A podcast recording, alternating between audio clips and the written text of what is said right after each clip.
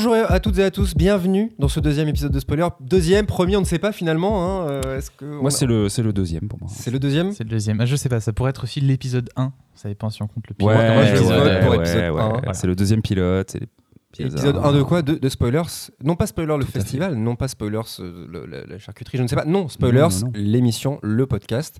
Euh, le premier vous a euh, beaucoup plu. hein, on a eu des, des- des- on a eu des retours en tout cas. On a eu des retours Torrent de lettres de. et on s'est dit, on s'est dit, on va pas s'arrêter en si bon chemin. J'ai rassemblé mon équipe, je suis allé les chercher, j'ai toqué. Alors, pour venez, venez mes amis. Dans un premier temps, Briac, bonsoir Briac. Bonsoir. Bonsoir. Je dis bonjour au début, mais voilà, C'est pas grave. on, on s'en fiche. Euh, bonsoir Briac, ça va bien? Ça va bien. De quoi est-ce que tu vas nous parler, Briac, ce soir? Bien aujourd'hui, je vais vous parler du showrunner David Milch. Et puis un peu plus tard, euh, je vous parlerai d'une de ses séries. Une sorte de, de rétro spoiler peut-être, C'est un finalement rétro spoiler. Oh on peut, on l'appeler comme ça. On tease dès le début de l'émission. Direct. On n'arrête pas. Et il y a également Guillaume, mon bon Guillaume. Comment vas-tu, Guillaume? Bonsoir, bien, ça va, CHP, comment ça va? Ah bah là, impeccable. Moi, écoutez-moi bien. Quand je suis à côté de vous, derrière un micro, la vie, la vie est belle, C'est tout vrai, vrai, vrai. Toi, Guillaume, tu vas nous parler des cliffhangers. Oui, on va continuer un peu notre exploration de, du vocabulaire de la série, j'ai envie de dire, euh, puisque la dernière fois on parlait des spoilers, et cette fois-ci on va parler de quelque chose qui est finalement intimement lié aux spoilers, qui est le cliffhanger. Euh, et puis euh, bah, on terminera l'épisode comme la dernière fois par euh, un bon gros spoiler. Alors on reste encore gentil, on va s'attaquer à une série qui euh, maintenant a un petit peu de bouteille. On ne dit pas on ne dit rien, mais euh, on commence à, à dire des choses qui peux- sont un petit peu, un petit peu intéressantes. Ce sera, un, ce sera un vrai spoil pour le coup, vous le savez. On, on fera une alerte peut-être euh, juste avant. Euh, co- comment on traduit directement, le, di- littéralement, le nom de cette série? Je ne sais pas du tout. Ça aurait, ça aurait pu- alors, je ne sais pas du tout que, ce que veut dire ce mot. Alors si justement, euh, Ça aurait pu faire un bon teasing. en français, on pourrait appeler ça, euh, je l'ai noté et je ne vais pas pouvoir te le redire. bien. bah, Euh, mais c'est l'inverse de l'aspect classique de la science. Donc c'est des sciences non conventionnelles, ah, C'est trop. il me Eh ben, semble. Ouais. C'est déjà un très bon teasing. On va revenir à quelque chose de, de- de plus concret avec toi, Briac. hein. du coup, tu vas nous, nous présenter euh, un nouveau showrunner. Tu peux me rappeler le nom du, dans le premier épisode du showrunner que tu nous as présenté? J'ai un trou. Ouais, on avait parlé de Damon Lindelof. je Damon. Lindelof, qu'on embrasse. Watchmen, d'ailleurs, on pourra peut-être revenir dessus si on a un petit peu de temps, parce que tu Mhm. as vu euh, euh, la série euh, depuis. Dans cet épisode, ce sera David Milch, du coup. Tout à fait. Qui est. Alors écoute, là, la question est simple. Qui est David Milch? Bien, ça tombe bien que tu me poses cette question. Justement, je voulais vous en parler. Incroyable. Alors la particularité de David Milch par rapport à cette émission, c'est qu'en fait, il a fait qu'une seule série euh, qu'on considérait comme euh, fantastique. Mm. Et euh, ça tombe bien parce que c'est celle dont je vais vous parler tout à l'heure. Euh, mais c'est quand même considéré comme un des plus grands euh, showrunners de l'histoire des séries télévisées. C'est quelqu'un qui a une carrière qui s'étend sur quand même à peu près 40 ans. Et qui est intéressant d'abord parce que, vous savez, dans les séries télévisées, on se pose beaucoup de questions par rapport à la notion d'auteur. Qui est l'auteur d'une série, surtout quand elle est écrite par plusieurs personnes, qui à la place des réalisateurs, etc. Or, David Milch, c'est un, un scénariste lequel on sait qu'il réécrit tous les épisodes qu'il a, voire même qu'il les écrit euh, tout seul et met le nom de quelqu'un d'autre ensuite dessus pour aider ses scénaristes à développer leur carrière. Donc on sait que quand on regarde une de ses séries, en tout cas euh, celle qu'il a fait sur HBO, c'est lui qui a tout fait. Donc ça enlève aussi certains problèmes au niveau de la question de l'auteur.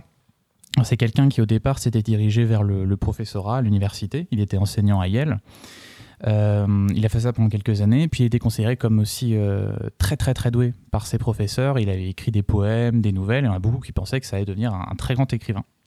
Mais il lui arrivait pas mal de choses, et notamment une espèce d'obscure histoire. Alors il raconte ça où il a euh, tiré sur euh, une voiture de police, sur le, hum, Ah ça, le, le gyrophare d'une voiture de police, et Une il a soirée, été renvoyé de Yale. Et en fait, il faut savoir que David Milch, c'est quelqu'un qui a un gros problème d'addiction, euh, Mm. Ah. qui a été alcoolique, Ah. euh, problème d'héroïne, et surtout problème de jeu depuis son enfance, enfin parce que son père avait parié beaucoup euh, sur les shows et ça reviendra plus tard, je vous en reparlerai. Euh, et c'est un thème qu'il développe beaucoup dans ses séries. C'est quelque chose forcément qui lui tient à cœur. c'est pas un peu le propre de tous les génies d'avoir comme ça de grosses failles euh, C'est ça. Bah, lui, il m'a l'air d'avoir un petit cocktail Ah, lui, sympa. c'est- hein, c'est- ouais, euh, pas mal. ouais. C'est du sérieux. Et en fait, David Milch, ce qui s'est passé, c'est que du coup, il s'est retrouvé, alors je ne sais plus exactement comment, je crois que c'est un ami qui l'a fait venir, à écrire pour la série Hill Street Blues. Donc Hill Street Blues, euh, Capitaine Furio en français, série apparue en 79, euh, créée par Steven Boschko. euh, et qui a euh, la, la particularité d'être la série qui a, on pourrait dire, légitimé la forme feuilletonnante à la télévision américaine, parce que vous savez, le soap opéra, c'était la forme feuilletonnante par Mhm. excellence pendant des années. Ensuite, il y a eu Dallas, qui est arrivé en prime time. C'était la première vraie série. Enfin, il y en a eu d'autres avant, mais à, à avoir du succès avec cette forme-là en prime time. Et on va reparler de Dallas, un petit teasing supplémentaire. On va en Oh là. reparler C'est vrai. rapidement. Et euh, Edgefield Blues, sa première série vraiment euh, saluée par les critiques, a apporté le feuilletonnant. Donc ça a eu une importance capitale dans l'histoire des séries. Or, David Milch arrive en début de troisième saison. Il écrit un épisode qui s'appelle Trial by Fury. Et la particularité de cet épisode, c'est d'avoir eu un Emmy, un Writer Guild Awards et un prix Humanitas, je crois. Donc le mec, les premières 40 pages de script qu'il écrit de sa vie, trois prix. Et c'est quelqu'un qui a toujours eu beaucoup de prix. Alors après, il est resté sur Edgefield Blues euh, jusqu'à la fin de la série. Il a été showrunner. Et ensuite, il a co-créé avec le, le producteur de Edgefield Blues, euh, donc Steven Boschko, il a co-créé NoIPD Blue. Ok. Voilà, donc une très bonne série Pas aussi. très connu en France. C'est plus une série de deuxième voire troisième partie, partie de soirée en France. Ouais, bah il y a eu un moment quand elle est arrivée dans les années 90, mais ça a été vite fait remplacer David- par urgence. David, euh, David Caruso. Ouais, pendant la première saison. Ça. Et euh, mais qui est, vraiment une bonne série. hein. Alors lui, il est parti au bout de cette saison parce que de nouveau, bah, ses problèmes d'alcool, d'addiction, euh, ont fait qu'il rendait toujours les scripts très en retard et créait vraiment des problèmes avec la, production. Il a eu un petit passage à vide avec, euh, je crois, une série qui s'appelait Big Apple, qui n'a duré qu'une seule saison euh, avant d'être annulée, que j'ai pas vu parce que je crois qu'il n'existe pas de, DVD, donc ça je ne pourrais pas vous en parler. Par contre, au début des années 2000, euh, une chaîne fait appel à lui et cette chaîne c'est HBO. Et comme beaucoup de, de créateurs, euh, il va vraiment sentir se pousser des ailes avec l'aide d'HBO et surtout sortir un petit peu du genre policier qu'il avait euh, beaucoup travaillé pour aller vers des choses un peu, euh, un peu différentes. Et il va proposer une, une sorte de triptyque, je vous expliquerai pourquoi j'appelle ça un triptyque, euh, constitué de la série Deadwood, donc un western, donc il raconte l'histoire d'une euh, la création d'une ville sur une terre appartenant aux Indiens, donc euh, une terre qui- dans laquelle il n'y a pas les lois des États-Unis qui s'appliquent. John from Cincinnati, euh, à propos de laquelle je vous parlerai dans, tout à l'heure. Et enfin la série Luck sur les paris sportifs, alors qui donne pas forcément, enfin paris, pardon, euh, hippiques sur les, les- courses hippiques de chevaux, qui donne pas forcément envie comme ça. Mais il faut savoir que justement c'est le don de David, David Milch, c'est de, de rendre passionnant des choses qui a priori pourraient un peu vous ennuyer. Moi j'en ai vraiment rien à foutre hein, des courses de chevaux. Et pourtant euh, la première saison de Luck est phénoménale. Et je dis première saison parce que justement il est victime d'une malédiction qui fait que ces trois séries-là ont toutes été annulées. Donc il a jamais pu écrire la fin de ces séries. On l'a jamais, on l'a jamais vu conclure euh, ces intrigues-là. Euh, plus récemment, il a coécrit un épisode de True Detective euh, sur la troisième saison, l'épisode 4, je crois, parce qu'en fait, il s'était lié d'amitié avec le showrunner Nick Pizzolato. Durant la deuxième saison, il lui avait donné des conseils, mais je pense que son influence, elle est même allée au-delà, en tout cas dans toute la saison, parce que dès le premier épisode, il y a un personnage qui cite un poème, qui est un poème que Milch cite très souvent, parce que c'est le poème de son mentor, en fait, qui était un professeur qu'il avait à la fac, Ok. qui s'appelle Robert Penn Warren. Donc je pense qu'il a eu une grosse influence sur cette saison. Et alors, Milch, il a deux euh, grosses particularités. La première, c'est son don d'écriture des dialogues. Il écrit vraiment très très très bien et il a un style très particulier qu'on on- on dit Milch, le Milch speak souvent pour le comprendre c'est apparu à partir de NYPD Blue c'est-à-dire que vraiment tu peux reconnaître un, un dialogue de, de David Milch euh, juste en l'écoutant Euh, et alors c'est pas alors ça aussi c'est fait c'est un, plaisir un peu d'anglophile parce que c'est un plaisir c'est un jeu sur la structure sur les jurons qui fait que parfois ces séries elles peuvent sembler un peu bavardes quand justement on parle pas forcément beaucoup anglais et qu'on se contente des traductions françaises on perd quelque chose. C'est ça qui est dommage malheureusement mais il y a un vrai plaisir de langage. Et en plus il faut savoir que faut connaître un peu le, le processus d'écriture très spécial de Milch c'est que Milch il a des problèmes de, euh, de dos donc en fait, il écrit allongé euh, dans, la, dans, dans, dans une pièce. Et il a un mec, son assistant, qui écrit pour lui sur l'ordi et lui, il lui dicte tout.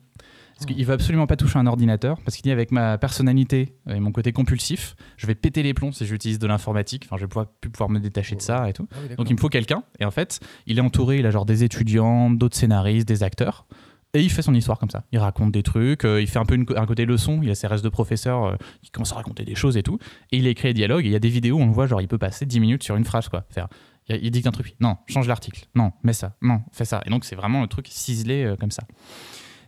Euh, et la deuxième particularité de Milch, c'est, en tout cas sur ses séries sur HBO, c'est une vraie cohérence thématique. C'est-à-dire que il y a forcément y a des choses comme l'addiction qui reviennent, la question de la loi qui l'obsède, mais il y a aussi une espèce de philosophie qui développe à travers ces histoires et dont il parle beaucoup.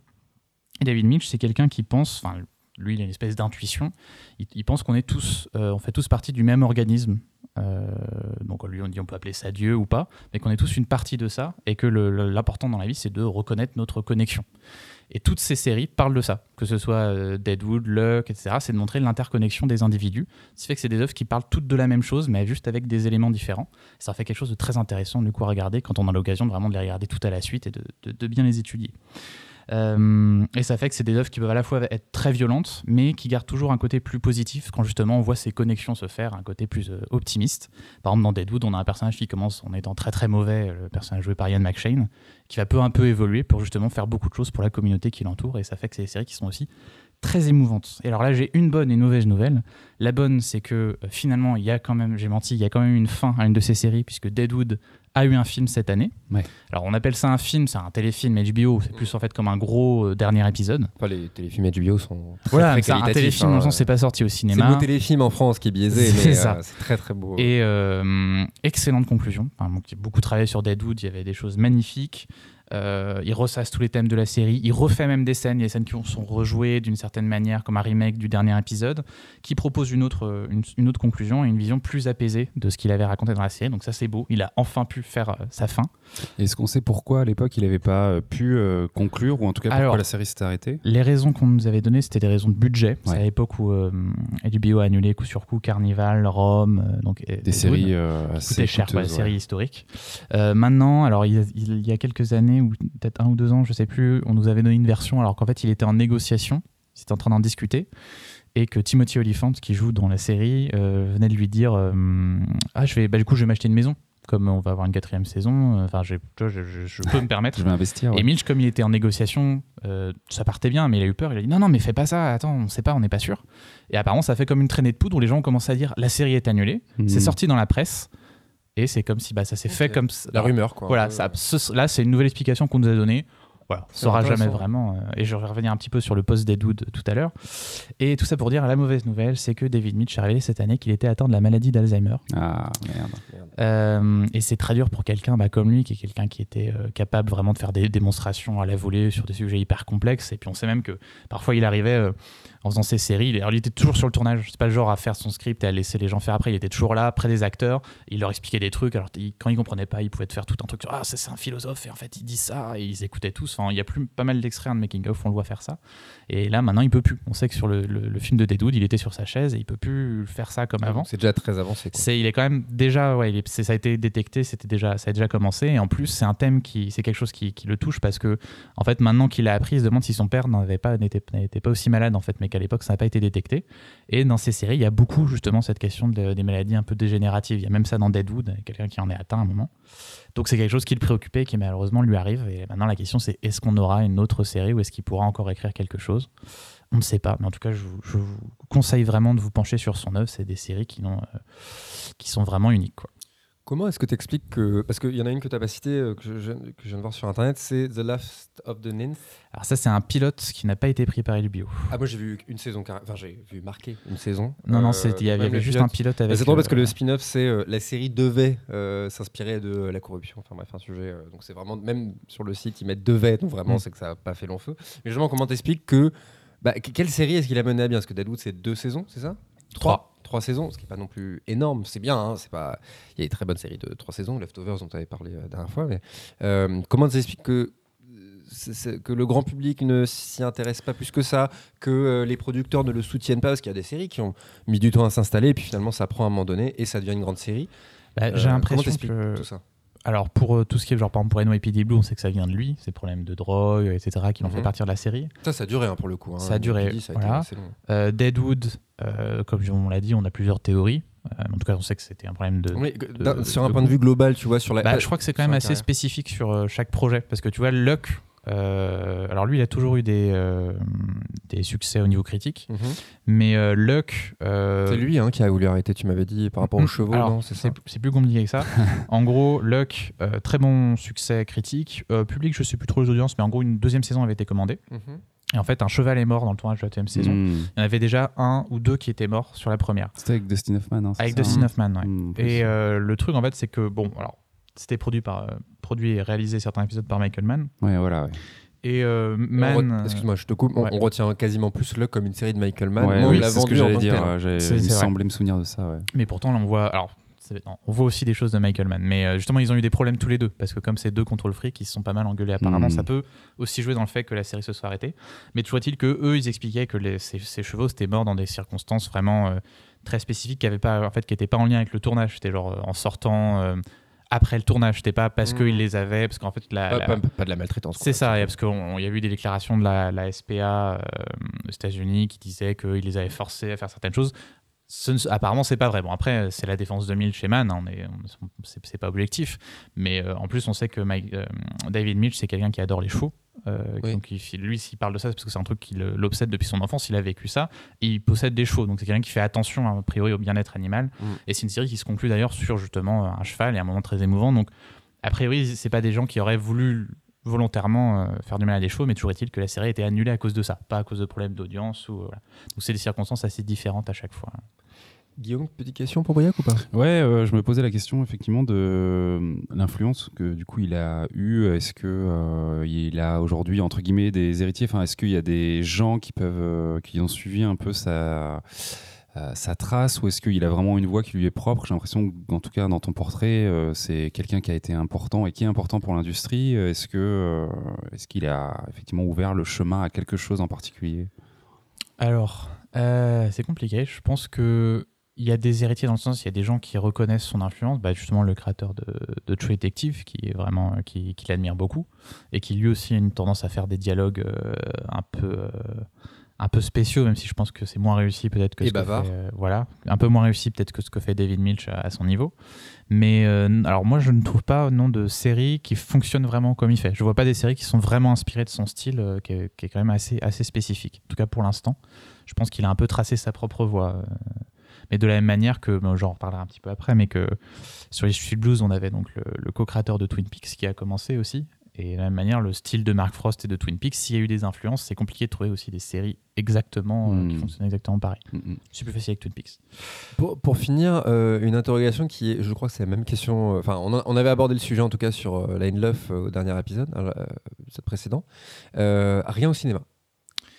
David Milch, euh, Ça- je sais parce que j'ai j'ai regardé tout bêtement sa filmo sur euh, Wikipédia et vraiment tu vois il y a deux catégories, il y a producteur et il y a euh, bah, Non, euh, showrunner. mais euh, justement, c'est assez intéressant mais par rapport à des gens comme David Chase qui auraient voulu vraiment être réalisateur de Mhm. cinéma au départ. Beaucoup ont essayé, Voilà, soit se sont rabattus, soit ça. Mais en tout cas, le cinéma est souvent présent dans la ça. carrière de showrunner. J.J. Abrams, par exemple. Voilà, il y en a beaucoup qui, euh, eux, c'était la série, c'était un- une passerelle pour aller vers Mhm. le cinéma où il y a toujours un rapport au cinéma. Mhm. Alors que lui, non, je crois qu'en fait, vraiment, il a l'air de. Il s'en fout, en fait. Alors, je, je connais que peu, hein, mais est-ce que c'est pas ce côté universitaire tout bêtement? Est-ce qu'il reste Je pas crois que c'est sur, ça. Son côté littéraire aussi. Enfin, c'est lui, je pense qu'il voit vraiment ça comme des sortes de Mm. romans ou des ensemblages de nouvelles. Et lui, tant qu'il écrit, c'est c'est la même chose, quoi. C'est ça qui est Est-ce qu'il se, intéressant. sent- est-ce qu'il se sent pas un peu limité peut-être par le format film qui est voilà tu as, as deux heures, trois si t'es euh, Scorsese. Film, ce serait impossible de faire ce qu'il fait. Le côté improvisé, enfin, vraiment ce que. bah, ça, je vais peut-être pas bien expliquer, mais en gros, sur la première saison de Deadwood, il a improvisé la, la première saison. En fait, il a, il a écrit les premiers scripts. Et ensuite, il les écrivait au fur et à mesure, et ils, ils amenaient, ils imprimaient les pages, ils, ils les amenaient sur euh, au, réalisateur, et ils étaient dans la, c'est une ville reproduite, et le mec était bon bah on le fait comme ça, et les acteurs ils devaient apprendre juste avant, et ils, ils- ils faisaient ça en permanence. Et donc euh, c'est ouais ça c'est impossible d'avoir ce genre de contrôle euh, quand tu fais quand tu fais du cinéma, en tout cas quand tu es scénariste. Et et les trois séries dont tu nous as parlé, elles ont été toutes euh, produites par HBO. Ouais, c'est ça. Et peut-être qu'il y a aussi eu ce rapport-là de d'HBO qui du coup lui donne un peu carte blanche entre guillemets ou et C'est- un pas peu la retrouvé patte, ailleurs. ouais. C'est un, c'est un peu comme ouais, euh, alors David Simon ils lui ont pas annulé de, de série mais c'est ouais c'est leur euh, comment dire en français ouais leur Dis-le en anglais, on traduira. euh, flagship mais euh, Flagship, c'est le, ouais, c'est un peu le drapeau. les- les- Standard. voilà c'est ça le- le- le, le drapeau du bateau. c'est leur caution critique on va dire voilà c'est le vraiment regardez c'est HBO it's not TV c'est HBO quoi c'est on a David Hmm. Simon on a David Milch quoi. Ça pourrait être un sujet intéressant, ça d'ailleurs. HBO, euh, sur, parce qu'ils ont eu beaucoup de séries, hein, fantastiques, SF. euh, ça pourrait être intéressant de regarder euh, quelle importance et euh, le Mm. côté euh, précurseur euh, sur pas mal de séries. Donc, euh, donc c'est- c'est c'est pas mal. Euh, c'est c'est bon pour. C'est bon pour. c'est euh, c'est bon pour David Milch c'est bon pour David. Lynch et puis on lui souhaite euh, parce il écoute probablement l'émission. Oui, On bah, lui souhaite un, un bon, un, un bon rétablissement. Euh, on va passer à Guillaume. Oui. Guillaume, qu'est-ce que. Alors, voilà. Est-ce que tu nous parlerais pas, par exemple, d'un- élément d'une série, par exemple, de, de- dans le monde des séries télé, par exemple, le cliffhanger, par exemple, au hasard, hein, je prends l'exemple. Mais c'est aujourd'hui tu tapes dans le mille euh, à chaque fois. Dans le mille incroyable. Dans le. Oh, Je quitte cette émission. c'était beau. Euh, tout à fait. Bah, la dernière fois, le dernier épisode, on a parlé de- du spoiler et euh, donc de ce moment où on vient gâcher un élément surprenant d'une série à quelqu'un d'autre.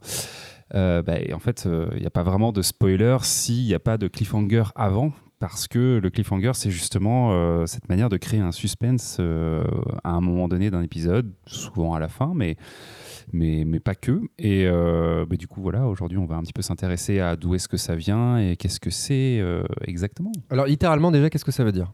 Eh bien, littéralement, ce que ça veut dire, c'est euh, du coup euh, accroché à une falaise.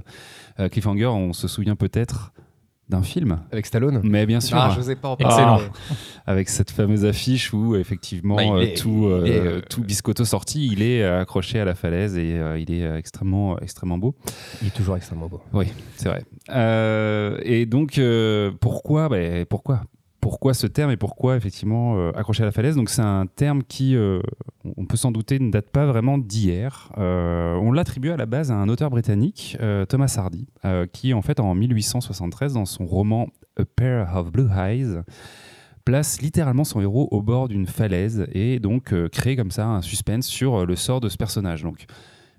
Il y a certainement des gens, des auteurs qui ont effectivement travaillé autour de cette manière de laisser le héros dans une situation un petit peu particulière. En tout cas, on attribue la création et l'utilisation dans la manière de décrire cette scène à cet auteur, Thomas Hardy, en tant que cliffhanger du coup. Sherlock Holmes aussi, hein, il y en avait un dans les, dans les livres. Euh, Sherlock Holmes, de toute façon, effectivement, il y a un côté très euh, lié à l'enquête policière dans euh, ce fait de effectivement rechercher bah, le. Ça, me fait penser à ça parce que vraiment, parce que c'est un, un cliffhanger qui avait fait vraiment date dans la littérature anglaise notamment. Bah, c'est dans le deuxième film d'ailleurs, s'ils ont repris ça, c'est quand ils tombent, enfin quand ils sautent mm. avec Moriarty. Et ça avait fait un scandale, mais monumental. Hein. Euh, je sais pas si tu vois ce que je veux dire, mais euh, justement ce cliffhanger, parce que ça, ça, et ça a un impact réel sur euh, les lecteurs, les spectateurs, les C'est un, un, ressort extrêmement important. Oui, complètement. Et d'une certaine manière, je sais, pour le Sherlock Holmes, je me demande si on peut appeler ça un cliffhanger au départ, parce que je crois que le but c'était justement de ne plus écrire de Sherlock Holmes, de tuer, l'ont obligé à revenir. Donc c'est devenu un cliffhanger, mais ça n'en était pas un, parce qu'au final, il l'avait tué. Ah, Est-ce qu'un cliffhanger veut dire forcément qu'on sait ce qui va devenir? Parce que moi, j'ai un exemple que je vais placer à un moment donné dans l'histoire. Bah, en tout cas, euh, dans la, création et dans le, on va dire l'acceptation de ce terme, il est vraiment euh, là pour créer un suspense qui va être résolu euh, après. Voilà. Après, effectivement, euh, ça peut être euh, la mort d'un personnage qui va être expliqué euh, ou pas. ça peut être tout n'importe quoi, cliffhanger. en tout cas, quand on continue un petit peu l'exploration, on va dire chronologique de la place du cliffhanger, derrière du coup l'apparition de ce terme dans la littérature, on, peut le voir apparaître dans ce qu'on appelle les serials. Donc les serials, c'est quoi? C'est des films en fait qui étaient diffusés au cinéma entre les années 10 et les années 30 et qui étaient en fait feuilletonnants.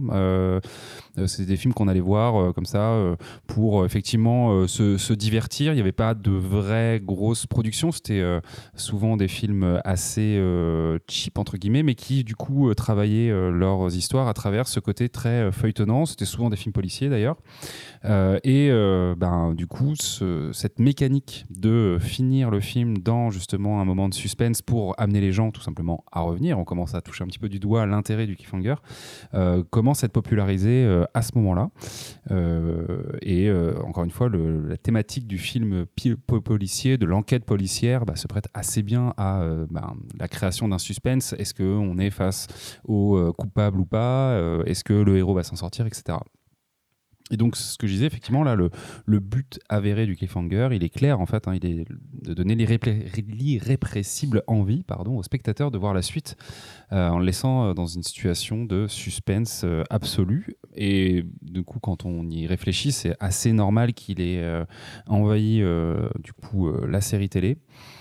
puisque de par son, aspect sériel, c'est bah, assez naturel que petit à petit on ait voulu euh, créer euh, du coup des moments de suspense pour euh, inviter à regarder un épisode suivant, une saison suivante et créer un engouement, une discussion, un débat et des communautés derrière. et ce, depuis finalement assez longtemps, notamment bah, les envahisseurs par exemple 68 travaillaient énormément cette manière de gérer du coup les fins d'épisode, les fins de saison. Euh, ce qu'on sait peut-être un petit peu moins quand euh, effectivement on, a, on, est en France et puis qu'on regarde la, la, télé française, c'est que le cliffhanger il répond aussi à une contrainte euh, de diffusion américaine, puisqu'il faut savoir qu'un épisode de série sur donc, les networks est coupé en général par enfin, toutes les 12 minutes par une page de publicité.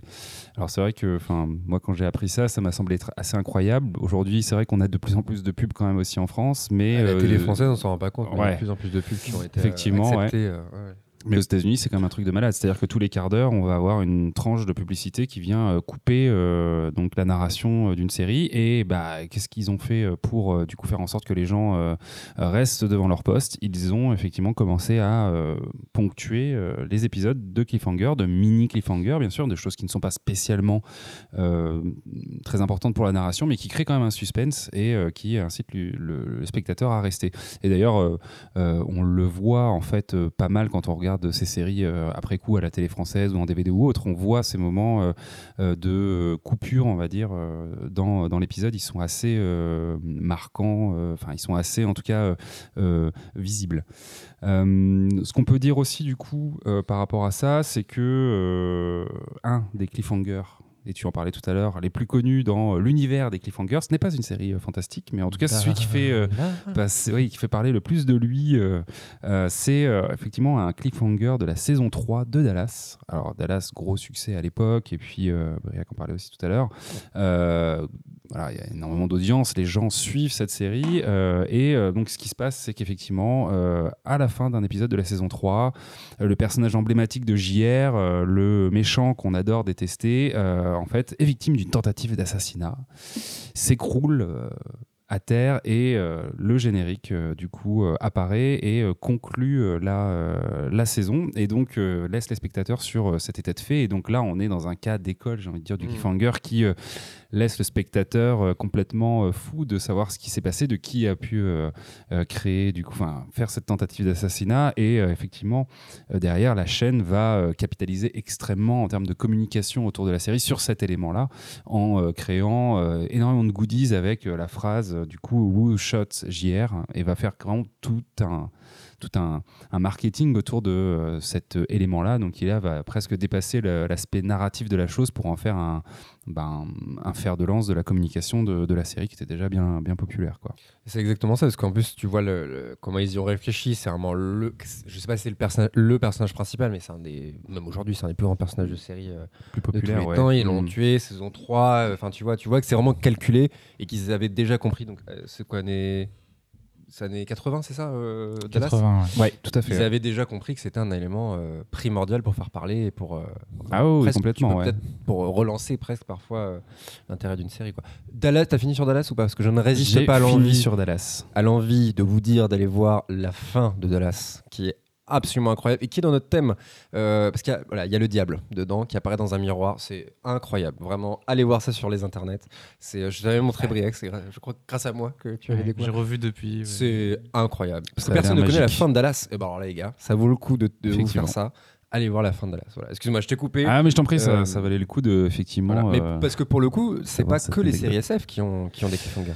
Ben non, en fait, on se rend compte que euh, effectivement très, euh, enfin très euh, rapidement, énormément de séries, de par justement un peu cette contrainte de diffusion, mais aussi par bah, tout simplement la mécanique narrative, fait que on retrouve des cliffhangers un peu partout. Même si on pourrait penser que c'est un peu la chasse gardée des série SF fantastique parce que de par l'imaginaire qui est développé dans euh, ces séries-là, euh, du coup le cliffhanger et d'autres peut être en tout cas d'autant plus incroyable. On peut faire venir quelque chose de n'importe où, euh, on utilise de la magie, de la technologie, quelque chose de, très surprenant. Voilà. Mais euh, effectivement, à peu près toutes les séries euh, aujourd'hui usent, ou en tout cas ont usé de, cliffhanger. J'ai presque envie de dire qu'il y a même des séries qui se sont montées sur le concept de, de cliffhanger. Je pense à Breaking Bad par exemple, où on est quasiment sur euh, une série concept cliffhanger où chaque élément chaque épisode La te saison laisse va voilà, répondre au cliffhanger. 24 aussi euh, est beaucoup monté sur euh, ce truc de effectivement te laisser sur euh, quelque chose de très surprenant à chaque fois euh, dans le contexte de la série mais même des séries comme Friends du coup euh, ont euh, usé euh, de, de cliffhanger Be- beaucoup trop usé d'ailleurs. Sur le, le pull au vert rouge, on ne va pas euh, spoiler, mais c'est un des rares défauts que je trouve à cette série. C'est beaucoup trop long, les gars. Dites-nous. une blague un peu trop longue. Euh, mais en tout cas, effectivement, la série, euh, du coup, pour ce qui nous intéresse, SF et fantastique, reste, euh, je trouve, un, terreau très fertile pour justement l'utilisation de cliffhangers qui sont intelligents et qui sont d'autant plus surprenants que, bah, du coup, la matière et l'imaginaire qui est déployé dans ces séries-là est propice à imaginer des choses. Euh, qui développent la mythologie ou qui emmènent la série justement vers euh, une exploration d'une partie euh, inexplorée quoi. Donc voilà, c'était le cliffhanger, cette Merci, petite merci Guillaume. pirouette Merci, scénaristique qui permet de relancer l'intérêt ou de laisser le spectateur sur sa fin pour le faire un petit peu travailler jusqu'à l'épisode d'après ou la saison suivante, puisque quand même on le rappelle avant Netflix, euh, ben, il fallait souvent attendre une semaine avant de regarder un épisode, Mm. donc euh, ça permettait aussi de euh, théoriser follement sur nos séries préférées et le cliffhanger nous aidait bien à ça. Mhm, tout à fait. Break, t'as un exemple de cliffhanger qui t'a marqué? Oui, bah déjà, je pense qu'il y en aurait 45 dans Lost au moins. hein. Oui. Euh, presque chaque épisode euh, et les fins de saison, euh, des cliffhangers complètement fous. Enfin, moi, je pense que c'est mes préférés hein, en termes de série. Bah, On Alors- en avait parlé de la fin de la saison 1, non Il me semble. Début de la saison 2, Deux, plus exactement, ouais. Ah non, on non, non, moins non. du Ah coup non, dans non. un cliffhanger. La fin de la saison 1 avec le, le- le tunnel. C'est là. Toutes la- les fins de saison. Alors le C'est la- cliffhanger, c'est la fin de la. Enfin, quelque part, je trouve pour le coup que la fin de la saison 1 est- n'est pas spécialement un cliffhanger parce que si je me souviens bien, finalement, on voit rien.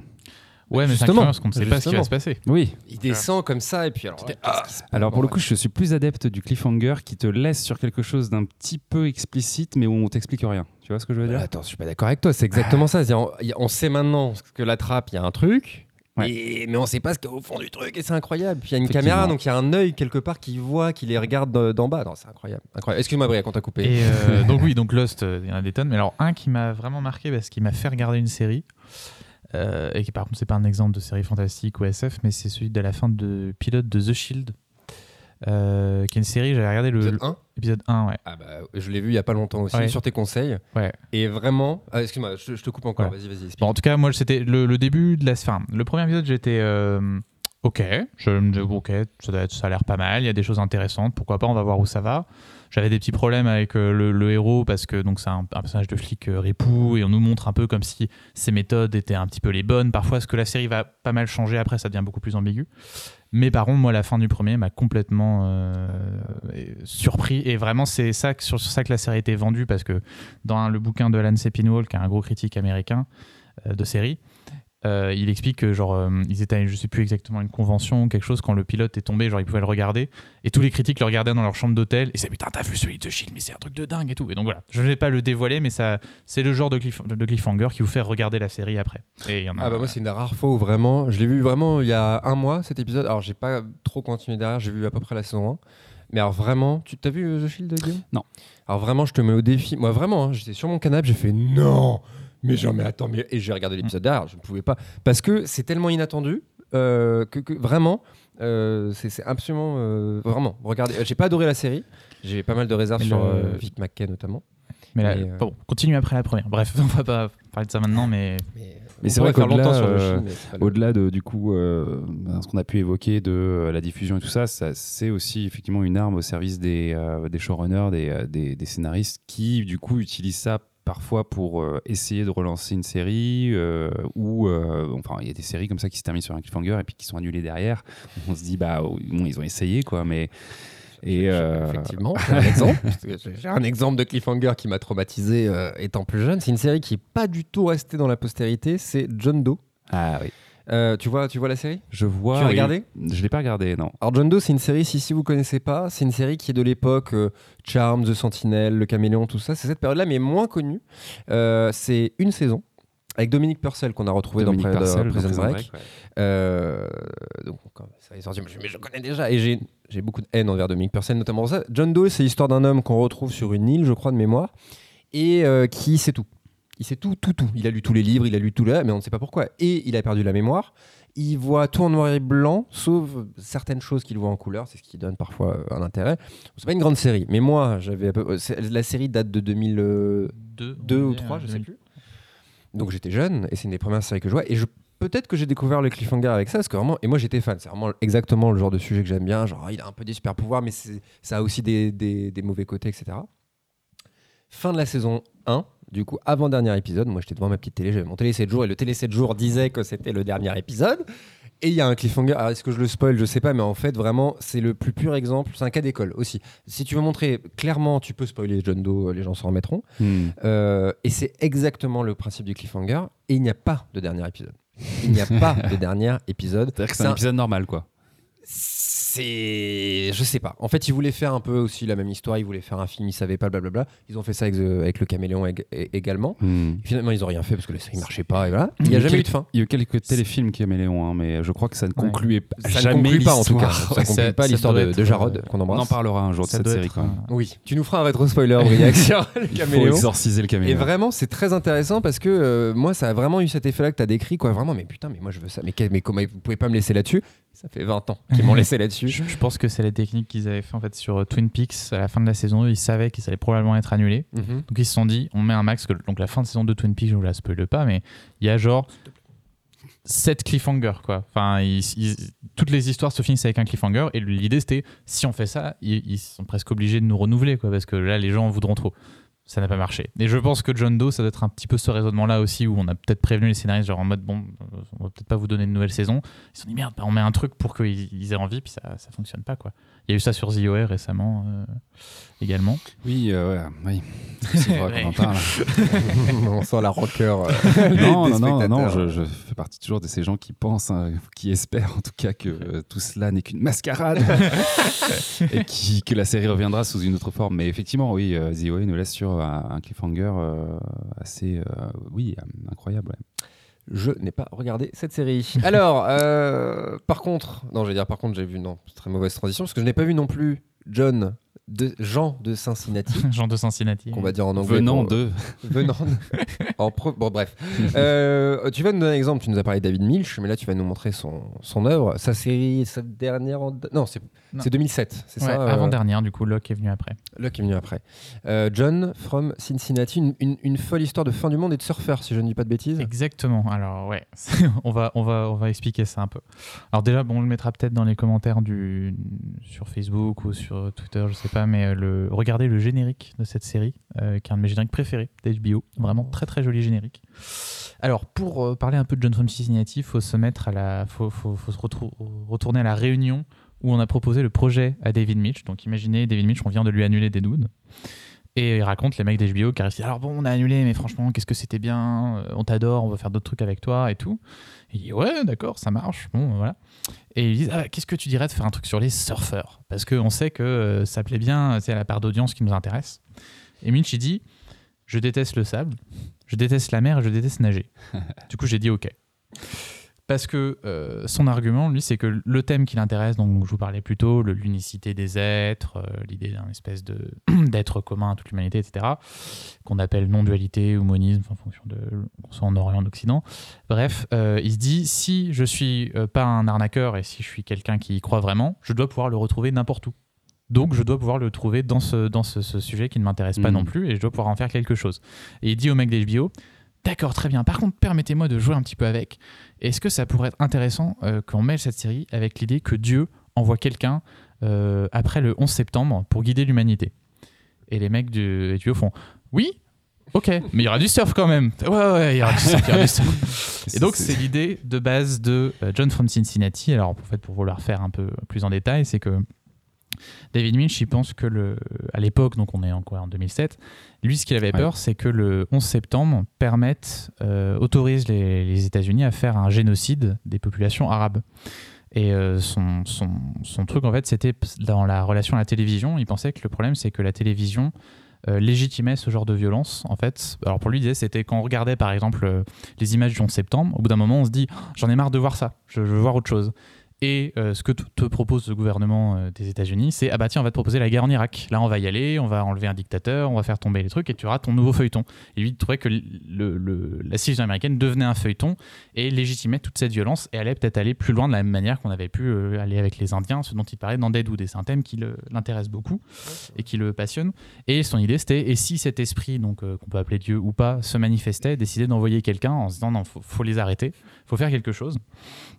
Et euh, le, ce, que, ce que ferait cet esprit, c'est de retourner vers euh, ce qui permet d'organiser une société. Et pour euh, Milch, ce qui permet d'organiser une société, c'est notre pouvoir de se dire, de se mettre d'accord sur, genre, dire cet élément signifie ça, c'est le symbole, le langage, etc. Et donc de revenir et d'utiliser les symboles pour contrer ce, ce problème-là. Et il dit par contre, ce serait intéressant si cet esprit venait voir. euh, alors, j'ai gardé l'expression ici. Je crois qu'il nous dit On entend les feuilles derrière. C'est genre. Alors, je sors mon truc. The stupidest fucking people in America. Et donc, les surfeurs. Et donc, c'est le début de la série. Alors, pour vous raconter vraiment l'intrigue en elle-même, on suit une famille, une, même une dynastie de surfeurs, euh, avec le patriarche qui s'appelle Mitch Yost, qui est joué par Bruce Greenwood, euh, Ah, qui a fait pas mal de choses, mais là, j'ai pas d'exemple. Euh, le capitaine Pike dans les Star Trek de J.J. Abrams, voilà, référence. Euh, qui donc lui est à la retraite depuis une blessure et qui a du mal à faire du surf ou alors le fait un peu en privé parce qu'il sent qu'il est plus Ah oui, Bah, gros, gros second couteau. Voilà, c'est un second bouton qu'on voit un peu partout mais qui a jamais un- gros rôle. Euh, sa femme, avec sa femme Sissi, ils tiennent un- une boutique de surf. Alors ils s'engueulent toujours parce que Sissi, bon, on comprend dans la série, mais elle a des problèmes aussi. Elle a vécu des choses assez compliquées.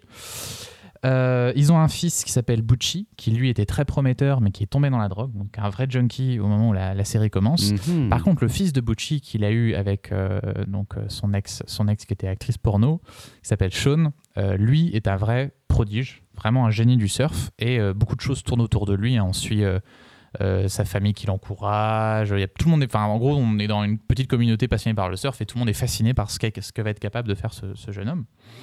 Et autour d'eux, on a tout un ensemble de personnages euh, excentriques. Alors, on a un, un mafieux hawaïen qui a son espèce de d'assistant complètement débile qui s'appelle Palaka. On a un propriétaire d'un motel miteux joué par Louis Guzman. Euh, Enfin, un certain nombre de personnages très sympas, dont mon préféré qui est joué par. euh, alors, je sais plus le nom de cet acteur, je crois que c'est Ed O'Neill, le mec qui était dans. euh, Marié, deux enfants Non. Euh, Ah ouais. Ouais. Dans Mais- euh, Family euh, Nana. euh, Euh, Love and Family. Marriage Non, je sais plus. Oui, dans Modern Family, oui, c'est ça. aussi. et euh, qui est excellent et qui joue le personnage de Bill, qui est un ancien flic qui euh, a perdu sa femme et en fait ça- elle est morte donc d'une longue maladie. Euh, elle avait son, son, son lit dans l'étage de sa maison et en fait il n'arrive plus à monter l'escalier, genre il est obligé de rester en dessous parce qu'il n'arrive pas à monter à l'endroit où est morte sa femme. Et en fait il a un perroquet et il parle tout le temps à son perroquet. Genre il est tout seul et euh, son truc c'est de parler à son perroquet tout le temps. Euh, et de parler souvent aux objets et tout. Et en fait il se trouve que ce perroquet, vous allez voir ou pas, a peut-être des pouvoirs. Mhm. Et surtout, au moment où commence la série, on est sur la plage, le, pa- le papa est en train de s'entraîner à faire du surf, et arrive un personnage mystérieux, euh, qu'un mec qui a une tête qui a l'air sympa, qui a l'air d'avoir d'avoir 30 ans, qui s'appelle John, qui dit qu'il vient de Cincinnati. Et en fait, la particularité de John, c'est qu'il ne peut pas parler autrement qu'avec des phrases qu'on lui a déjà dit. Il est obligé, en fait, les personnages vont lui dire des choses au fur et à mesure de la série, et lui va communiquer en prenant des bouts de ce qu'on lui raconte. Donc il n'a jamais une phrase originale, à part la première, qui est la fin est proche. Et ensuite, la série va commencer. Et juste après l'avoir rencontré, il- le, le- le père, il pense que c'est un taré qui vient le voir, comme ça. Euh, le père euh, arrive près de sa voiture, commence à se laver, enlever l'eau de mer. Et d'un coup, il se rend compte qu'il est en train de léviter. Genre à 30 cm au-dessus du sol. Le père? Et à partir de là, un certain nombre d'événements. Et donc, la série commence. Je ne vais pas trop vous dévoiler ça, mais donc, il y a un début assez énigmatique. Un cliffhanger finalement. non, Oui. plus. Combien de spoilers Allez, combo Et alors, donc c'est une série très très très très très spéciale, euh, qui est pas non plus sans, sans défaut. hein. Il y a peu d'œuvres de toute façon qui sont sans défaut. Moi, les, les petites choses que je pourrais reprocher, c'est au niveau des acteurs. On a des acteurs géniaux, et à côté, on a des acteurs qui ne sont pas professionnels. Euh, chez les surfeurs, donc chez le, le jeune fils par exemple, qui était un, je crois, un vrai, un vrai jeune surfeur. Qui, euh, moi, je trouve, joue comme un pied. Mais euh, après, pour un jeune surfeur de 12 ans, euh, c'est peut-être réaliste, hein, je sais pas, d'avoir l'air aussi couillon. Euh, ça, c'est peut-être le problème. Et ensuite, la série a un rythme un petit peu bâtard parce que, mais ça, c'était la même chose dans la première saison de, de Deadwood. Il n'y a pas une montée en fait, c'est des à-coups. La série fonctionne par scène un petit peu très impressionnante, puis on repart sur autre chose. Il y a pas, à part le dernier épisode, on ne monte pas vraiment vers quelque chose. C'est un ensemble d'ambiance, d'éléments. Donc ça peut être un peu spécial à regarder sur, sur ce point-là. Mais il y a aussi des moments absolument incroyables. Il y a un, un espèce de sermon sur la montagne de John où il va parler à tous les personnages qui vont être dans un état de transe en leur annonçant des choses qui vont se passer dans la série, comme une espèce de message à décoder qui est extrêmement puissant et extrêmement fort, qui fait d'ailleurs penser un peu à la, la séquence de la chambre rouge dans Twin Peaks, un peu le même genre d'élément à, à décoder. On y revient. Et c'est une série qui a été, donc malheureusement, comme j'en ai déjà parlé, annulée au bout d'une seule saison. Euh, même si on a quand même un truc assez drôle où dans le, la toute, toute fin du dernier épisode, il y a John qui commence à te raconter ce qui pourrait se passer dans la saison 2. Donc ça te ça t'adoucit un petit peu la conclusion. Euh, sans doute parce qu'elle était bah, peut-être trop étrange même pour HBO. Mm. Alors Milch lui dit qu'il pense que bah, c'est HBO qui a vu qu'il avait complètement détourné leur idée de série sur les surfeurs et qui a dit oh là, on va, on va s'arrêter là. Moi je pense que c'est même c'est juste qu'une série qui est anti-commerciale dans le sens où bah, toutes les œuvres, donc de toute façon qu'on voit à la télévision, euh, sont commerciales. Le but c'est de faire de l'argent, c'est de payer les gens, mais anti-commerciale dans le sens où elle est invendable cette série. Elle ne ressemble à rien d'autre. C'est pas un genre, c'est pas, ça mélange tellement de choses, de styles, de rythmes que tu pouvais même. Enfin, c'est déjà c'est un miracle qu'on ait eu 10 épisodes. Euh, c'est pas une, série à prestige comme HBO était en train de, développer sa marque autour de ça, Les Sopranos, euh, Dose, The Wire. C'est pas du tout ce genre de série, c'est complètement fou. Et il faut se dire que la seule série fantasti- fantastique qu'avait fait HBO à l'époque, c'était euh, Carnival. Et on était encore 5 ans avant euh, Game of Thrones. Donc euh, c'était encore très spécial pour eux. D'autant que Milch, c'est quelqu'un, comme j'ai dit, qui est complètement incontrôlable, qui improvise sa série. Et là, c'était encore le cas sur John from Cincinnati, au point que le- le- l'acteur qui joue John disait Bon, je, je pense que David, il est, il est fou. hein. Je pense qu'il est clini- cliniquement fou. Il disait qu'ils avaient le, le credo des alcooliques anonymes sur le tournage. Il disait C'est euh, à chaque jour suffit sa peine. Genre, on verra ce qui se passe aujourd'hui, on se prend pas la tête, on verra ce qu'il invente. Et euh, ce qu'il faut comprendre aussi, c'est que euh, Milch, il a un, un intérêt à croire que, à, à faire croire euh, qu'il est fou et à improviser, c'est que euh, du coup personne ne lit ses scénarios, donc personne ne peut lui dire euh, non, tu ne peux pas faire ça. C'est-à-dire que là, il, garde un contrôle total sur ce qui se passe, et donc quand c'est tourné, c'est tourné. Quoi. Alors, ils peuvent toujours couper quelque chose, mais à un moment, il faudra laisser ce qu'il a voulu faire. Donc c'était aussi sa technique pour garder le contrôle sur sa série. Mais la vraie malédiction de la série, c'est la date de diffusion de son pilote, Ah, oui. parce qu'elle est diffusée juste après la fin des Sopranos. Hmm. Voilà, c'était l'épisode passé après la fin des Sopranos. Donc, pour ceux qui ne l'ont pas vu, on va pas spoiler, mais quand tu finis les Sopranos et qu'après tu enchaînes sur ça, le décalage devait être très gros. C'est pas. J'ai fait une dépression. après. Voilà, donc c'est les gens n'étaient Ah non, c'est vrai. les gens n'étaient pas eu- prêts et- J'ai pas pu regarder cette série Je, je ne mens pas. Je... Ah non. c'était vraiment Tu pas la as soufflé du nez. Je n'accepte pas. c'était vraiment pas la série à proposer pour pour euh, prendre la relève des Sopranos quoi. C'était pas du tout le Ça but. faisait un peu contre-pied quand même. Je pense C'est à, ça. tu vois, bêtement, je fais le lien avec Game of Thrones, c'est Tchernobyl, tu C'est vois. ça, mais du on coup, propose autre chose, on part sur autre la chose. série elle a perdu tout le monde et donc euh, les gens n'ont pas du tout accroché. Et pas d'acteurs. euh, tu vois, je j'ai le casting sous les yeux, d'avoir leur visage. Il y a Luc Perry aussi. Je, je sais pas- Il y a je Luc Perry, je oui, c'est vrai. qui nous a quittés récemment. Mm. Euh, Qui est bien. euh, Non. Louis Guzman. Enfin, il y a beaucoup de second, de C'est ça, c'est des second couteaux. Pas de second rôle, de second couteau, c'est un Ouais. truc euh, plus précis. Il y a Willy Garson, ça ne vous évoque rien, mais si je vous dis peut-être, si vous connaissez, dans Sex and the City, le, le meilleur ami gay de, de Carrie, pas son nom m'échappe à l'instant, mais tu connais tous ces visages, tu vois. C'est ça. C'est souvent des euh, gens avec qui il a travaillé, parce qu'il j'aurais pas mis, à part Luc Perry, j'aurais pas mis un nom. Louis. Guzman peut-être, euh, Louis Guzman, mais les autres, tu vois, c'est que des visages que tu connais mais que tu mets pas, et c'est pas vendable quoi. Euh, C'est ça, Surtout l'étranger. c'est- très compliqué à Sur vendre. quelle chaîne française tu veux mettre ça? Je sais En pas. 2007. Je sais même pas que si c'est peut-être passé en France, mais euh, Ah ouais? Je sais, Je ne sais si pas du tout. Quelle chaîne va, va mettre ça? Mais en tout cas voilà, c'est une série, c'est du vraiment du jamais vu. Moi je c'est un chef-d'œuvre imparfait, mais ça reste un chef-d'œuvre, vraiment quelque chose à avoir vu. Et c'est une des séries en fait étrangement les plus proches de Twin Peaks. euh, mais pas du tout dans le côté référence ou ambiance, mais en fait c'est une série qui fonctionne vraiment pour ceux qui ont vu les premières saisons de Twin Peaks de la même manière au niveau narratif. C'est très très proche. Et ça peut s'expliquer peut-être par le fait que euh, bah. David Milch, il a commencé sur les Street Blues comme euh, Mark Frost de Twin Peaks avait commencé. Il n'y a pas vraiment de série qu'on pourrait comparer à euh, Justement, John je, from sur. Allociné, il y a une catégorie euh, séries similaires. Alors, Alors vraiment. J'allais faire une des propositions. Ah vas-y, vas-y. mais, ah bah, si tu veux Alors, les bonnes, je... euh, deux, deux, euh, deux choses. Déjà, il y a ce qui est très étrange, c'est que le comportement de John, euh, avec le- ce côté euh, capable seulement de répéter des choses euh, qu'on lui a dit, fait énormément penser alors ce qu'on a eu dans la saison 3 de Twin Peaks, parce qu'on a un personnage, euh, je vais pas spoiler, mais qui s'appelle Doogie, qui ne peut parler que comme ça. C'est Mhm. même un, élément très, un élément très important de la saison. Et euh, bah, moi, je me souviens quand, quand la saison est passée, j'étais vraiment putain, mais c'est John from Cincinnati, c'est dingue. Et euh, j'ai des choses comme ça dans ma vie. je- je Non, non, mais- Petit et moment de- par contre, une série qui ressemble en étant quand même très différente, mais qui a un petit quelque chose de John from Cincinnati. Peut-être le fait que ça se passe en Californie, qu'il y a des petits éléments un petit peu fantastiques, etc. Euh, c'est une série qui s'appelle Lodge 49, qui a été diffusée par euh, AMC, euh, qui vient d'être annulée, malheureusement, au bout de la deuxième saison. La première saison est sur Amazon Prime, je crois, en France. Et c'est une série très, très, très sympa, et avec un héros surfeur également. le nom Lutch Lodge 49. Et qui est un espèce de mélange étrange entre The Big Lebowski et un livre de Thomas Pynchon. Et euh, c'est une très bonne série. Mhm. Euh, pas aussi bien que John from Cincinnati, mais très bien. Et peut-être ce qui s'en approche le plus tout en étant quand même très, très différent. Euh, donc je vous conseille très fortement John from Cincinnati. Ça se trouve assez facilement en DVD, sinon c'est sur OCS euh, en France. Très bien, bah merci au Waouh. CS qui, qui a quand même tout HBO. Hein, Eh, on c'est on vrai. l'oublie, Ouais, mais clair. le catalogue est quand même pas, euh, pas dégueu. Est-ce que même si c'est inclassable, euh, on peut quand même dire que c'est plus proche d'une comédie, d'un drame de... C'est quoi un peu Est-ce qu'il va, on, faut s'attendre un petit peu à bader dans cette série ou plutôt à, à- à rire un peu enfin, Euh, Un peu tout en même temps peut-être? Alors je n'irais pas jusqu'à dire que c'est une comédie, mais oui, c'est quand même plus léger que peut-être d'autres séries d'HBO. Euh, Il y a deux trois moments un peu durs, il y a des choses, hein, mais c'est pas, ouais, c'est pas une série qui va forcément vous déprimer. Moi, quand tu la racontes, ça me fait. c'est bête parce que je pense qu'il n'y a pas trop lien, c'est The Leftovers. Tu vois, sur le côté fin du monde, sur le côté euh, paumé, sur le côté décalé un petit peu aussi. C'est ça. Mais alors en Pas dans l'humour, hein, c'est parce que Voilà, très en- peu d'humour dans en beaucoup moins sombre que The Leftovers. Il y a, oui, il y a, il y a un petit dans la, la folie en tout cas des deux séries, Mm. on retrouve quelque chose en commun. Il y a un côté un peu, ouais, on ose tout et euh, une espèce de fantastique sans, euh, comment dire, sans code particulier. C'est du fantastique, c'est pas du fantastique avec des fantômes, des vampires ou des. L'étrange. Voilà, il y a quelque chose de, il y a autre chose qui se passe. Et euh, ouais, on peut, il peut, il peut y avoir un point commun là-dessus effectivement. Merci. Et Moi, ça me fait penser un petit peu. Alors, euh, je suis en train de regarder vite fait si euh, chronologiquement on y serait, mais euh, à. Alors, pas dans le. On y, on y est presque à deux ans près, mais pas dans le délire, mais dans le test que HBO peut faire de certaines choses, de Bow to Death.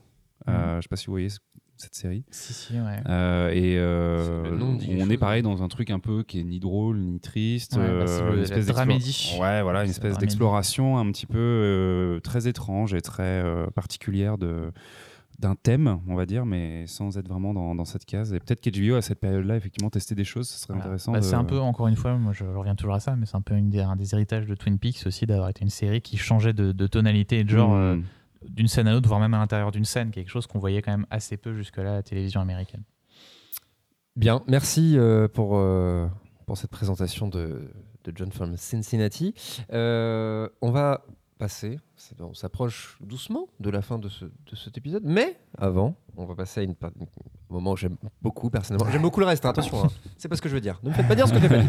Mais j'aime beaucoup l'instant spoiler, puisque voilà, alerte, alerte, nous allons vous spoiler une série. Quelle série, euh, Guillaume? Eh bien, nous allons vous parler de Fringe aujourd'hui dans cet épisode. Euh, On vous a parlé de Lost la dernière fois. Euh, et euh, Les gens quittent la pièce dans laquelle on est la, littéralement. la personne qui nous a qui nous héberge du coup euh, se- s'enfuit pour ne pas être spoilé. C'est que le concept fonctionne.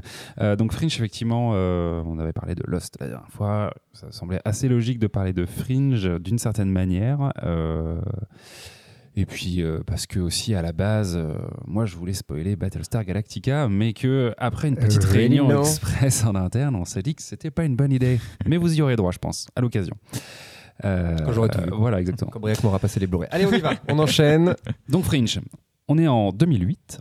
euh, et euh, du coup, on est en pleine success story de Lost. J.J. Abrams, euh, avec sa société de production Bad Robots, euh, lance plein de séries, dont Fringe sur la Fox, avec euh, du coup à la barre euh, Alex Kurtzman et Roberto Orci, deux compères avec qui il a euh, déjà collaboré sur Alias et qui seront ensuite euh, sur euh, l'émission Impossible, euh, enfin son Mission Impossible 3 au cinéma et son Star Trek. Donc des gens de confiance, son cercle proche euh, à ce bon JJ. Euh, Qu'est-ce que ça raconte Fringe? Ça raconte effectivement l'histoire d'une division du FBI euh, qui enquête sur des affaires étranges impliquant, et donc on pourra répondre comme ça à la question que tu posais au début de, de- de l'épisode, à effectivement qui donc implique des fringe science ou donc on pourrait traduire par science marginale. Donc tout ce qui va être manipulation génétique, ésotérisme, folklore, etc., etc. Tout ce qui est un petit peu en marge de, on va dire, ce qui est communément admis euh, par euh, la science aujourd'hui. Du coup, on retrouve euh, dans la série, comme ça, quand on la regarde un peu, quand on la survole, un peu le trope euh, qui est euh, canonisé euh, maintenant depuis quelques années par X-Files, avec l'agent du FBI dans un univers un petit peu étrange, qui est aidé par des gens. Là, en l'occurrence, par un scientifique un petit peu fou et son fils. Euh, bon voilà, c'est un procédé, euh, enfin c'est un, procédé, on va dire, euh, qui commence à être connu à l'époque. Et c'est vrai qu'il y a un côté un petit peu pas très original dans, dans cette manière de de présenter la série au début quand on la voit débarquer. Et puis, euh, on voit aussi assez vite que ça va être un procédural, euh, comme on en a beaucoup à l'époque, c'est-à-dire que chaque épisode va se concentrer sur euh, une affaire en particulier à résoudre avec du coup un point A et puis à la fin de l'épisode un point B et, on passe à autre chose. c'est un schéma qui est assez narratif dans les années 2010. On est en plein âge d'or de CSI, les experts, où on est vraiment dans cette série, cette foisonnement de séries policières. Et puis ça, ça existe déjà depuis un moment, mais on, on est vraiment sur, euh, euh, sur ces thématiques-là, sur cette euh, manière de faire des séries à ce moment-là, parce que aussi tout simplement c'est rassurant pour les networks qui du coup ben, peuvent ainsi produire des séries dont les épisodes peuvent être très indépendants et très, j'imagine, du coup stoppables à tout moment, là où mm. effectivement se lancer sur une série feuilletonnante sur plusieurs saisons, ça peut faire un petit peu peur. Tu peux rediffuser très facilement aussi. C'est ça qui les intéresse, qu'après tu les revends aux chaînes locales et c'est ça qui fait de l'argent avec une série. Ouais, tout à fait qu'il le diffuse d'ailleurs dans le désordre. C'est ça. euh, donc du coup, euh, Fringe se sincère, on va dire, euh, et dès le début hein, la, promotion de cette série-là dans euh, ce contexte. mais malgré tout, les, showrunners, on sent qu'ils veulent utiliser un peu le procédural comme un cheval de Troie pour pousser la série dans le feuilletonnant, puisque au-delà du coup ben, de leur pédigré, j'ai envie de dire, ou clairement dans leur ADN, on voit qu'ils aiment ça. Alias en était bien la preuve. ben, en fait, il y a un fil rouge qui se dégage de ces épisodes euh, qui sont censés être autonomes et qui sont finalement reliés par euh, des personnages, des organisations, euh, et donc qui, dont on va effectivement, à la fin de la saison 1, découvrir le climax dans les dernières minutes de l'épisode final que je m'apprête à vous spoiler. Alerte. Alerte spoiler. Donc on retrouve l'agent de Nam, l'héroïne de, de, la série. Incarné par. J'ai eu le nom. Pardon? Anator, ouais. Anna quoi Anator. Anator, oui, qu'on retrouve, euh, si je ne m'abuse, dans Mindhunter. Tout à fait.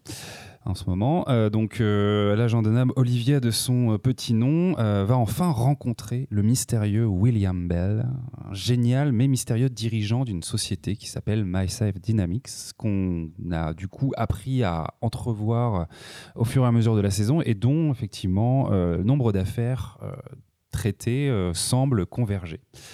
Alors, on est du coup euh, dans euh, un ascenseur. On suit euh, le personnage d'Olivia qui est a priori en train de gravir les étages qui le mènent, l'amènent pardon, au bureau de Belle. Et puis à un moment donné, voilà, il se passe un petit événement très rapide, un flash étrange qui lui donne une certaine vision, mais bon, ça passe très rapidement. Et puis on a un joli lens flare, signe qu'on est bien dans une série de J.J. Abrams. Euh, c'est si vrai. on se rapproche tout doucement de la fin de l'épisode. Euh, voilà, on se demande vraiment ce qui euh, est en train de se passer. et donc, à quelques minutes de cette fin, Dunham fait enfin la rencontre de Belle. Alors, première surprise, elle est, euh, du coup, ce personnage est incarné déjà par euh, Léonard Nimoy, euh, tout en charme relativement lassif. Donc, voilà, effectivement, l'interprète classique de Spock. Et puis, donc, première surprise, c'est qu'effectivement, le personnage qui, on, on s'attend à voir un personnage assez dur, peut-être un petit peu menaçant, clairement nous apparaît comme une figure extrêmement charmante, avec un sourire à tomber, et puis euh, vraiment une attitude très avenante. Bon, première surprise. Et euh, alors qu'elle lui pose la question effectivement de qui il est et de où elle est, euh, à la première question, il peut répondre effectivement je suis William Bell. Donc là déjà, on, est, on, est, effectivement un petit peu scotché. Enfin, la, la, révélation arrive.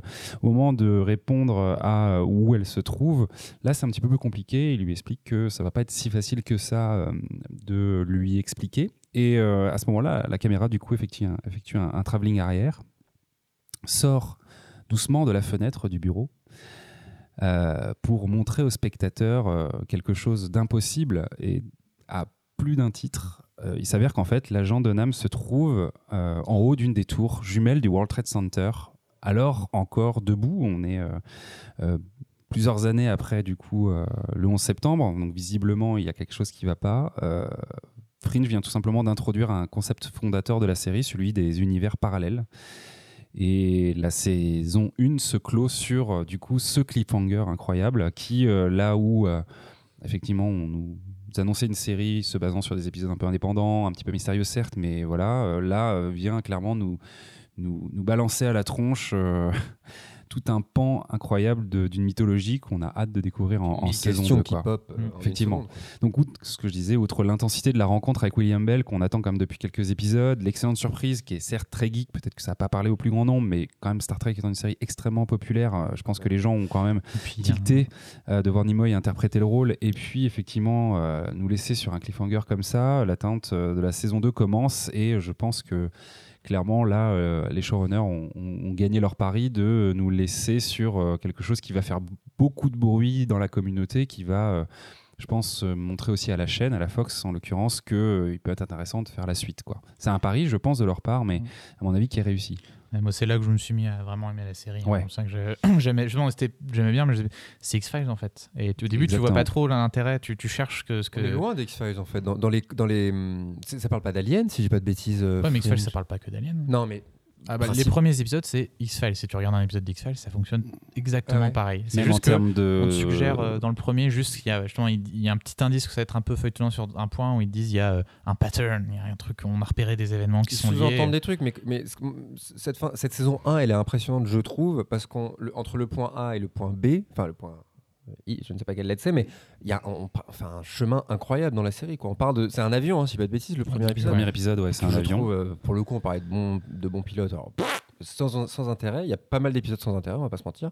Un truc dans les égouts aussi, je me souviens. Je sais, plus- je sais même pas si c'est la saison 1, mais par contre, tu finis, voilà, la progression, c'est, enfin, c'est, en termes d'écriture, je la trouve euh, assez folle Mm. de tout ce qu'on arrive à faire euh, en une saison. Quoi. Ouais, puis au-delà de euh, du coup euh, pour ce que ça représente pour la série, cette ouverture, et puis effectivement, euh, elle se libère la série clairement à travers cette scène. Euh, Elle devient Fringe, quoi. Et Elle voilà, c'est ça. Et euh, là où en effet il y avait quelque chose d'un petit peu plus convenu avant, mais, mais je pense qu'en fait ça a été une manière pour les créateurs de la vendre dans un premier temps et puis ensuite de dire bah en fait la vraie série qu'on veut faire C'est ça, c'est pas euh, ce qu'on vient de faire mais maintenant qu'il y ait des gens qui suivent euh, est-ce que enfin on va on va par- par là?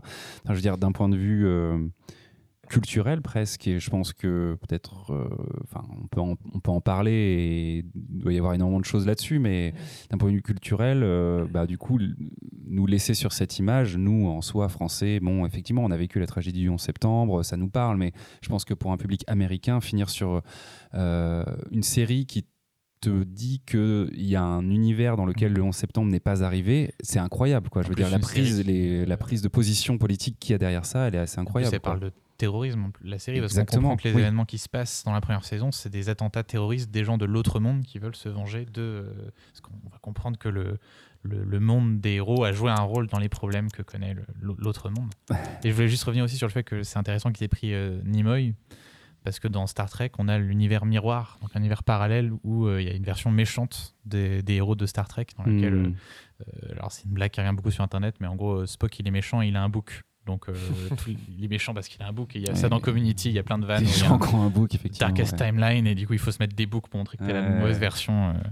Mais je crois qu'il y avait un petit jeu intertextuel aussi avec Star Trek en allant chercher. euh, Mais c'est un vrai rôle quand même. hein. Ah, William Bell, euh, génial. moi je me souviens, enfin vraiment, comme tu dis, vraiment. euh, Est-ce qu'on le voit beaucoup? Je me souviens plus avant. On Et c'est pas voit- des flashs où genre il est, on voit sa silhouette ou des trucs en comme saison non 1 Ouais. Il me semble qu'on le voit pas. Je crois pas qu'on le voit. avant. Je On le crois voit jamais, Ils l'ont eu. On voit Nina, si je me trompe pas. mais à mon avis, ils, devaient garder. Enfin, à mon avis, avant de faire le dernier épisode, ils devaient pas forcément savoir qui allait le jouer. Hmm. Et ils ont dû Hmm. avoir plusieurs noms et euh, Ils ont eu ils accepté. étaient, ils étaient Et contents. puis et, il est- il est revenu. quand même. On le voit Non, vraiment. euh, Ouais, ouais, et, puis, après, et, on le et- revoit, ouais. et pour ceux qui écoutent, parce qu'on on a beaucoup réfléchi sur cette partie, est-ce que ça vaut le coup de spoiler des trucs ou ça Encore une fois, comme pour Lost, euh, à limite, euh, je, pense que ça va donner envie aux gens de voir. Bien La sûr. saison 1, on- ça ne vous gâche rien du tout.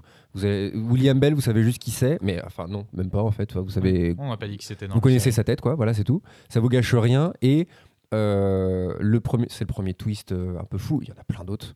Il y en a plein. Moi, j'en ai un qui m'a marqué, une histoire, de, de- de porte euh, et de- et d'enfants. Vraiment, la, la série se perd beaucoup plus. On, on pourrait faire hein, une partie sur sur Fringe, une par- Ouais. où la série se perd complètement. Mais c'est une série qui donne beaucoup à- aux spectateurs.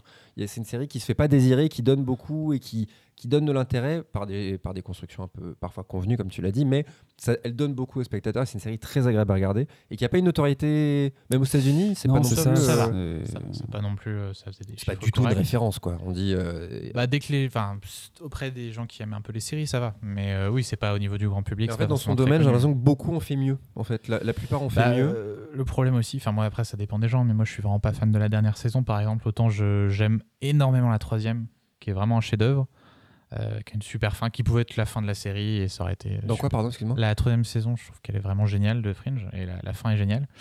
La quatrième avait plus de problèmes mais avec des belles choses, mais par contre la 5 c'est vraiment un gros gros gros problème euh, pour la série quoi. Ouais, c'est- moi, je mélange un peu les, les parties, mais euh, une partie où Olivia elle est pas en dépression et tout, là, ils m'ont complètement perdu. Enfin, tu vois qu'en fait, ils, ils, ils s'essayent quelque chose qui ne fonctionne pas et qu'ils savent pas faire. Et par contre, quand ils savent le faire, je pense aux histoires de chapeau aussi, qui, que moi j'ai trouvé super bien. Et pourtant, ce genre de sujet, c'est pas forcément ce qui arrive à me- m'attraper, mais là, franchement, euh, j'ai passé un moment. Et puis du coup, quand on effectivement on aime les, les, euh, les concepts un peu de science-fiction et tout ça, et c'est très généreux de ce point de vue-là. euh, Mmh, c'est ça. Et euh, les acteurs sont, euh, enfin. Euh, on ne peut pas ne pas développer une sympathie pour le personnage de Walter, euh, Ouais, qui est donc ce Alors, scientifique. on en a parlé il y a pas longtemps, d'ailleurs. euh, qui est donc, oui, oui. euh, L'acteur, c'est. John Noble. John Noble, Euh, effectivement. John Noble, que vous, vous ne connaissez peut-être pas si vous n'avez pas vu Fringe, qui a joué pas- Denethor, ouais. Pardon, qui est l'intendant du Gondor. euh, que j'ai revu et que j'adore, un de mes personnages préférés dans Le Seigneur des Anneaux, alors que bon, ce n'est que Denethor, parce que l'acteur est incroyable et on en parle une fois parce que qu'est-ce qu'il a fait depuis? Rien du tout quoi. Enfin, il a dû faire des, des seconds, des troisièmes rôles et l'acteur est super bon. Là Mhm. où Joshua Jackson, on va pas se mentir, son fils Peter, Il, il est là. si vous ne connaissez pas, c'est Pacey dans dans Dawson. Dawson, Voilà, ça, ça se pose- il n'est pas incroyable là où, où euh, Anna Torv est, est très très bien. euh, des- des- des- là où les seconds rôles peuvent remonter, là, euh, Peter, je suis pas sûr quoi. Mais, euh, mais en tout cas, voilà, regardez, euh, regardez cette série. euh, Ouais, je pense que c'est une série qui est encore aujourd'hui euh, assez agréable à regarder et, euh, et encore une fois, Et ouais, elle est voilà. très généreuse. Il y a Si- beaucoup de choses à apprendre si- dedans. euh. Si vous y arrivez, arrêtez-vous à la saison 3. Ça sera très dur de s'arrêter là, mais Oui. ça vaut mieux peut-être. Non, non, non. La Alors, n- 4. N'écoutez pas, n'écoutez pas Briac euh, qui dit ça. C'est c'est des. Tu l'as même non, pas non. vu la 3, c'est moi qui l'avais je, raconté. je ne peux pas. Pourquoi est-ce que je dis ça Alors là, je vais m'énerver. C'est ça. Je voulais pas en arriver. Je parle loin du micro avec ma gueule dans la caisse. Briac Picarelec. Et je ne développerai pas. C'est juste pour montrer à quel point c'est une odieuse personne. M'a dit non, Matrix, regarde que le premier. Les deux autres, ça sert à Non, non, regarde, hop là. Voilà, et à cause de lui, pendant 10 ans, je n'ai pas regardé le 2 et le 3, alors que ce sont des chefs-d'œuvre du cinéma. À cause de lui, lui qui m'a spoilé Twin Peaks, qui m'a spoilé Les Sopranos. Alors, choisissez votre camp. Réalité, écoutez les conseils spoilers, mais faites-vous votre propre avis quand même. Exactement. Regardez Fringe et, et Faites venez nous confiance dire- à Charles qui n'a pas vu la saison 4 et 5 de Fringe. je fais, je fais pas confiance à ceux qui disent parce que eux ils ont pas aimé, ne regardez pas. Regardez, au pire vous allez perdre quelques heures de votre vie, mais vous vous serez fait votre propre Mhm. avis. Voilà. Et ne prenez pas d'ailleurs le nôtre dans cette émission pour argent comptant. Oh Alors là, non. et donnez-vous, donnez-nous pardon le vôtre, hein, si vous avez vu Fringe. Si vous avez des cliffhangers qui vous ont marqué, euh, n'hésitez pas. On a eu quelques quelques réactions euh, sur euh, sur Facebook au dernier épisode, ça nous fait très plaisir. Et, euh, et voilà. Et tout simplement, merci beaucoup pour pour vos retours et donnez-nous voilà, vos exemples de, de cliffhangers, de twists, de tout ça Effectivement. qui vous ont marqué. qui vous ont marqué, ouais. Les amis, on arrive à la fin Ah, de cette émission. Tu ne sais pas pleurer. C'est pas. c'était pas, Ah. c'était pas vraiment. On- Avant de se quitter, petite précision. Euh, L'ami Briac Picarelec, euh, qui est, euh, Oui. voilà, je vous l'ai dit, qui est une odieuse personne, mais qui est un excellent conférencier finalement. On on peut le dire. Arrête, arrête. tu as participé aux Journées Lost et euh, les Journées The Leftovers récemment. Tout à fait. En Qu'est-ce deux, que en c'est deux mots, qu'est-ce que c'est voilà. Journée Lost Leftovers, c'est deux journées organisées à l'université à Rennes 2 euh, par le département anglais, en particulier par Delph- Delphine Lemonnier et par Sandrine Oriez. Et donc ça a lieu tous les ans et des, les plus grands spécialistes de séries en France euh, à l'université, mais pas que, euh, viennent et on parle de Lost pendant une journée et ensuite de Leftovers. Euh, on, on parlera probablement plus de Leftovers, parce que là on a, on a fait un peu le tour, mais peut-être euh, l'année prochaine ce sera The. On ne sait pas encore, Oh. ça, peut, ça peut changer. Mais voilà, c'est un événement annuel. euh, J'ai voulu les- dire euh, Watchmen aussi, peut-être, dans les Peut-être tuyaux. Watchmen, on va voir, on va attendre de voir la fin. Mais euh, et toutes les vidéos des, des communications sont sur le, la chaîne YouTube de Guest Normandie. Mm. Euh, donc Guest, euh, je sais plus, c'est même pas Normandie, je crois, pour la, la chaîne YouTube, mais donc euh, un groupe d'études sur, universitaires sur les séries télé. Donc On pouvez- partagera ça. où c'est partagé d'ailleurs, Guillaume, je sais pas. On Pas le encore partagera bientôt, on le partagera. effectivement, sur on vous mettra le lien et vous pourrez admirer, euh, le, le bon Briac qui vous parlera de, de toutes ces petites séries. Et pas que. Et pas comme qui pa- Oh c'est c'est jeu de mots aujourd'hui. hein. j'ai envie de dire, ouais. ringard. Euh, non, non, mais vraiment pour le coup, ouais, il y a vraiment des références euh, Voilà. dans ça et, euh, et voilà. Et on passe un, un coup- un merci à Delphine Lemonnier qui nous a beaucoup aidé à l'époque pour, euh, Ouais, pour notre petit festival. Festival. Voilà, Ouais, toujours, euh, toujours remercier euh, les gens qui nous ont soutenus, tout comme Pépé ici présent qui ne s'attendait pas, qui est, qui est à la bière. Tu peux crier dans le micro? Voilà, c'était ça. On le remercie puisqu'il nous accueille avec tout son petit setup podcast. On le remercie Yes. beaucoup. Merci à vous les gars pour cet épisode. Merci, pour, toi, euh, CHP. pour ces papiers. Euh, c'était formidable. Alors, on vous dit à bientôt. On peut pas vous donner plus d'informations Oui, ça. de toute façon, il y aura forcément euh, une suite parce que je pense qu'on apprécie tellement. On, on aime, Ça, on aime ça. On, on- parler on est mordu de Ah série oui. SF Ah oui. fantastique. Donc voilà, n'hésitez pas à partager le petit lien du podcast, voilà, si vous voulez nous soutenir. Et, euh, et on vous dit à très vite. Salut Salut. Yes, salut.